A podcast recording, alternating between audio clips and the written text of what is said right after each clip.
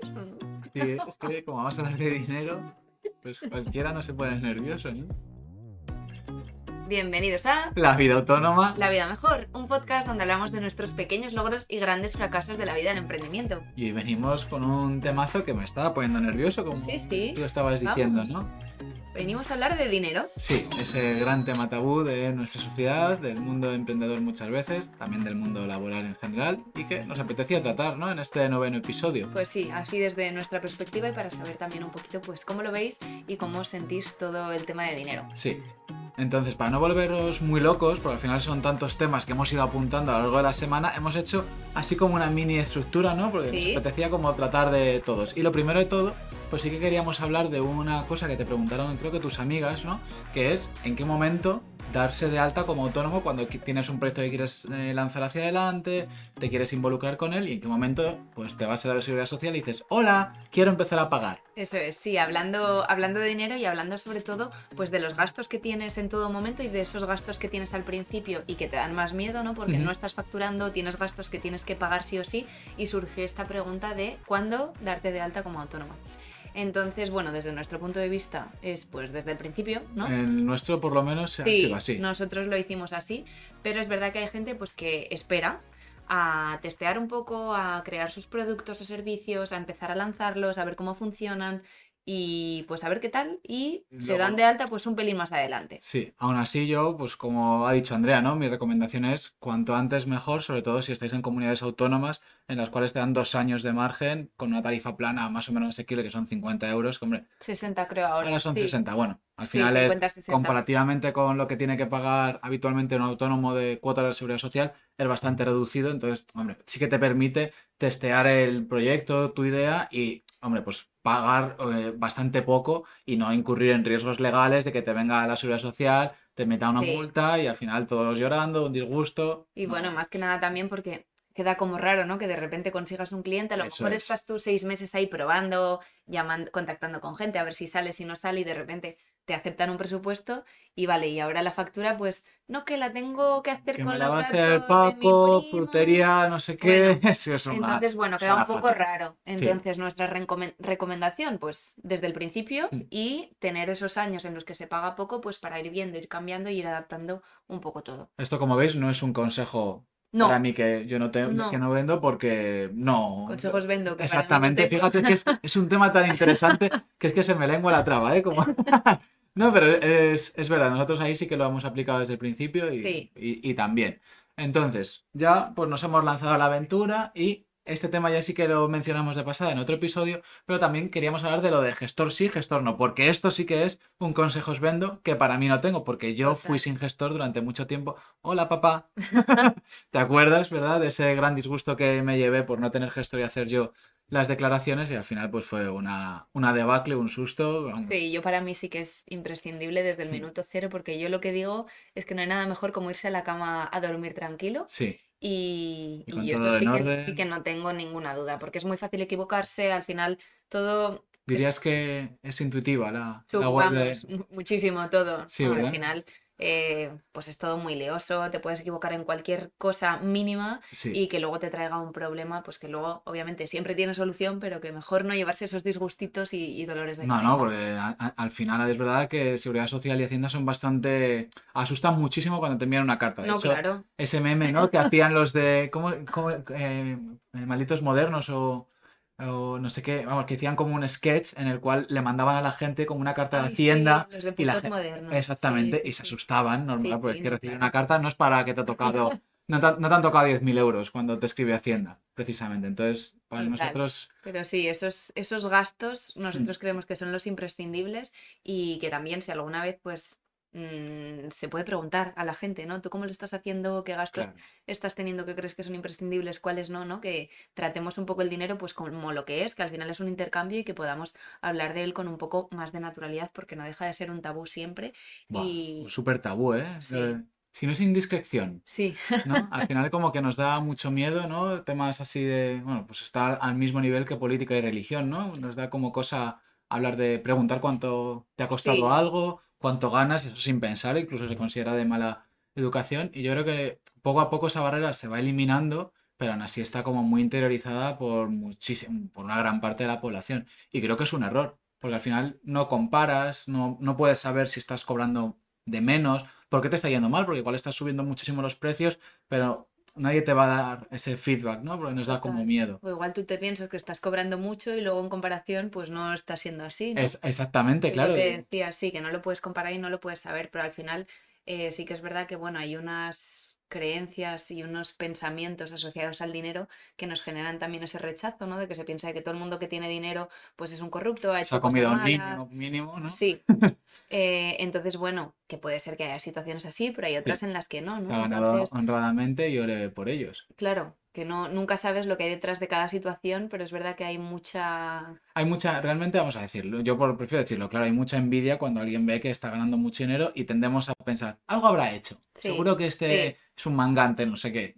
y eso contribuye mucho pues a ese tabú, a fomentar ese tabú del dinero también, ¿no? Sí, y nosotros es verdad que, que, bueno, que intentamos hablar de dinero porque sí que creemos que hay que hablar de dinero y sobre todo también con la gente que está a tu alrededor en la misma situación, ¿no? La, muchos autónomos cuando empezamos como, vale, ¿y ahora cómo mando un presupuesto? ¿Cómo empiezo a crear ese presupuesto porque no tenemos ni idea y si no lo puedes compartir con alguien que está en la misma situación que tú, pues, ostras, tenemos un problema. Ojo que yo dije esto una vez en LinkedIn y el segundo o tercer comentario que me llegó fue, vale, pues di cuánto ganas. Entonces, yo lo que respondí, no me importaría decir cuánto gano, si alguien me lo pregunta en una conversación, en la que estamos hablando de dinero. Pero yo lo que le dije, eso me tampoco voy a poner aquí mis cuentas simplemente por el mero, el mero, morbo. el mero, el mero morbo, el mero salseo. pero en una conversación con amigos, oye, sin ningún problema. Gente de confianza, claro. Sí, sí, sí. es que ni siquiera con gente de confianza hablamos de dinero. O sea que eso es lo. Eso a mí lo que llama mucho la atención y creo que es un error. Y nosotros, bueno, pues siempre decimos tranquilamente si nos preguntan cuánto facturáis, pues yo lo, claro. lo suelto y no hay ningún problema. Sí, pero sobre todo por lo que hablábamos, ¿no? Que no no sabes eh, cuánto tienes que cobrar por el presupuesto. Sí, sí, es una locura. Lo cual nos lleva a ese otro temita, ¿no? Que son los presupuestos. Sí, ¿cómo lo haces tú, por ejemplo? Yo soy de esas pocas personas, porque mucha gente lo critica, que emite bolsas de horas o tarifica o emite un presupuesto diciendo las horas que va a tardar en hacerlo. Es verdad que yo estimo muy, muy, muy, muy, muy, muy bien entonces no me cuesta nada si decir, oye, pues si son 20 horas, que seguramente sean 20 horas. Bueno, eso es la experiencia y los años que eso es la experiencia.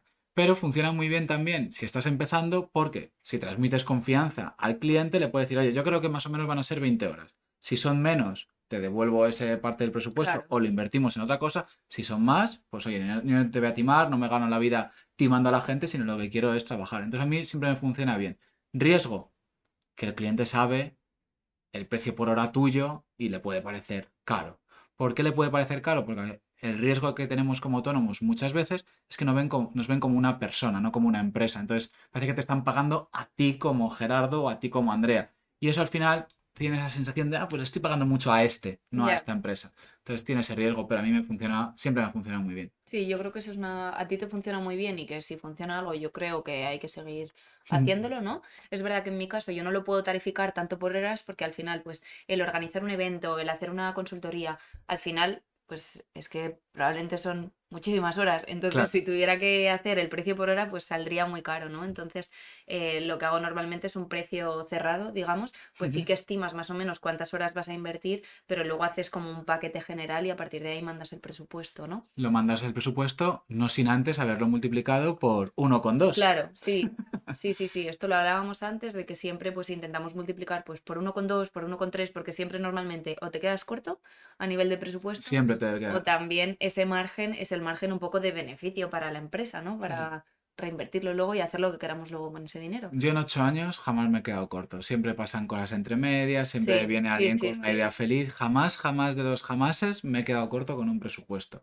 Entonces, yo prefiero, vamos, con eso te cubres y sobre todo contempla esa parte de no trabajar a coste, que eso me lo enseñaste tú ahí 2018, me encantó eso de trabajar a coste y a veces lo meto, meto eso y lo de cuando me lo negocian o me lo intentan rebajar, pues yo meto lo de que esto no estamos aquí en un bazar de tu 5, de tu 25, eh, al corte inglés tú no vas, ah, pues te voy a dar 20 por el traje en vez de 30. ¿Cómo me lo.?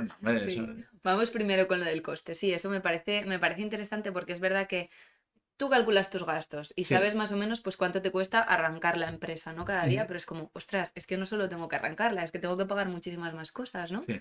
Eh, y al final tenemos que tener en cuenta eso, que si solo trabajamos pues por el coste que nos cuesta, pues no tenemos ni esa pequeña partida para comprarnos un ordenador, pagar un rebranding como voy a hacer yo ahora, Un eh, fisio. claro, pagar un fisio, o sea que al final tenemos que tener ese margen de beneficio que por mucho que es- seamos una persona con colaboradores, que al final esto es una mini empresa, ¿no? Entonces tenemos que tenerlo en cuenta. Y luego ya empezamos con las rebajas. Sí, con la rebaja que parecemos aquí la semana fantástica del Corte Inglés muchas veces. Sí. sí. Y ese es el problema. ¿eh? Yo creo que al final es, el problema es ser autónomo, muchas veces es ese. De hecho, a mí uno de los consejos que me dieron al principio fue, aunque seas autónomo, invéntate un nombre de empresa de primeras. Y vas como si fueras una empresa que tuviera muchos empleados. Porque si no, la sensación de que te están pagando a alguien, persona física, genera mucho rechazo. Mira, eso no me lo habías contado. Sí, ¿eh? sí, sí, sí, lo pues no me acordaba. Consejos vendo que no me escuchan. No, pero ese es buen consejo, es verdad, sí, porque, eh, bueno, lo- mm, La percepción cambia. la percepción cambia totalmente y que al final es muy fácil a nivel de consumidor pedir una rebaja a algo que es intangible, ¿no? Un servicio, tú a la barra del pan no se te ocurre rebajarla No. de un euro a 0,80, No, no. pero un servicio que vas a pagar, oye, y si me, lo si me descuentas 200 euros y es como, no, no, que es que cuesta esto, o sea, Claro. cuesta esto y punto. El otro día tenía una conversación en un grupo de amigas que estamos buscando para hacer un regalo, tal, y queremos que sea una experiencia, vale pues mandan un- un- una experiencia, ¿no?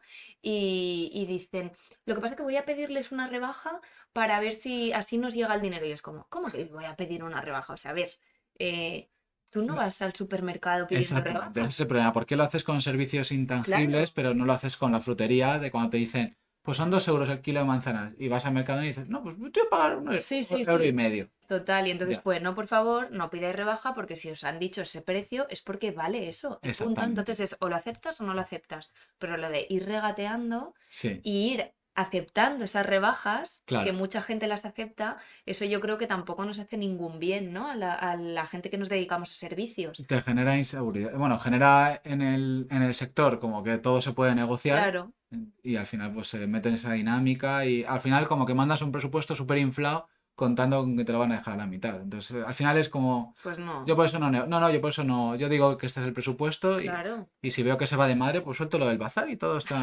No, no, a, a veces han quedado así como pálidos, ¿no? Mientras lo decía, y- pero luego yo soy muy campechano negociando, entonces, oye, pues se llega sí, siempre a, una- a total. un acuerdo o no. ya. Bueno, Siempre. pues si no se llega, pues no se llega. Pero sí que. Bueno, iba a decir que no hay que tener ese miedo, ¿no? A parecer caros. Ya, Si al final te están comprando, pues oye, será porque lo vales, y si no te están comprando es porque igual todavía no lo vales. claro, efectivamente. Sí, sí, que hay algo que ahí no, no cuadra. Pero sí que en cuanto al enviar presupuestos, ¿no? Algo que tú también haces muy bien y que dices mucho es, vale, envías un presupuesto como tú lo estimes, ¿no? Por horas, por un paquete, como tú lo estimes, pero que siempre especifiquemos plazos, porque hay proyectos que se alargan en el tiempo, que entonces ya sí que no son rentables, si pasan de dos meses a, ay, que se me ha olvidado no sé qué, ay, que esto no está listo para la fecha. Claro, yo solo lo sufrí Sí, a finales de este, de este año, Sí. que el proyecto se tenía que entregar en septiembre y en diciembre con la zambomba prácticamente ya sonando de fondo, todavía no, no habían empezado prácticamente ni su parte y dije, yo el proyecto para mí está cerrado, Claro, si queréis continuar, 2023 nueva partida, pero esto lo que no puede ser aquí es que los plazos tal, porque yo pierdo dinero. total. Entonces, se puede dar evidentemente un margen, intentar ser flexibles, pero al final la flexibilidad tiene también un, un límite de plazos súper, súper importante para mí. Sí, plazos, contemplar retrasos, porque muchas veces Mm. puede haber retrasos, entonces que tengamos ese margen, ¿no? Y definir muy bien qué incluye y qué no Y incluye. eso, por favor, cerradlo bien, lo que se incluye y lo que no se incluye, no dejéis nada abierto Que porque... quede como muy claro para tontos. Exactamente. Mejor pecar de pesados, de decir, Sí. oye, esto no se incluye, esto no se incluye. Repetirlo muchas veces. Y sobre todo lo que está incluido, porque luego, ah, pues yo pensaba que, yo pensaba que, al final siempre lleva a confusiones, a malestar, Total. Y que te genera también pues mucha, fricción. mucha fricción de esto mm, Sí. no sé lo que incluye, no me queda claro, esto sí, esto no, o sea que Las cosas claras, tranquilamente y sin miedo. Y al final son tablas. En cuanto haces cinco o seis de esta manera, luego el sexto te sale, te sale solo. sí, así que un poco como resumen así de los temas que hemos tratado, mm, gastos principales de- por nuestra parte, darse de alta como autónomo desde el principio, gestor sí, Sí. y a partir de ahí tratar el dinero un poco pues como lo que es, ¿no? Que es un intercambio y que intentemos sea, que si Desmitificarlo. Sí, que si necesitamos hablar de dinero con alguien, que lo hablemos, porque al final eso pues, eh, pues nos da más tranquilidad, ¿no? Eh, sobre todo en cómo envío este presupuesto, cuándo lo envío y, y a cuánto, a cuánto lo cobro. Y sobre todo pues especializarnos en hacer presupuestos que al final es una parte súper importante de, de cualquier, de cualquier negocio.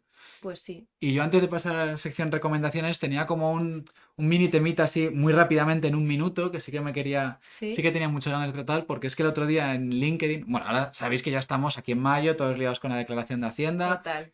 y el otro día pues eso vi el... Pidiendo certificados de retenciones porque Oh. la gente no paga las retenciones y tienes que estar reclamando. Sí, eso es verdad. A mí este año creo que no ha habido ningún problema Yo con las tres, retenciones. ahí estoy luchando. Sí, sí, las retenciones también es un tema que daría, sobre todo a autónomos, la- el cobro de presupuestos. Pero bueno, eso podemos dejar para un día que Sí, nos queramos quejar mucho.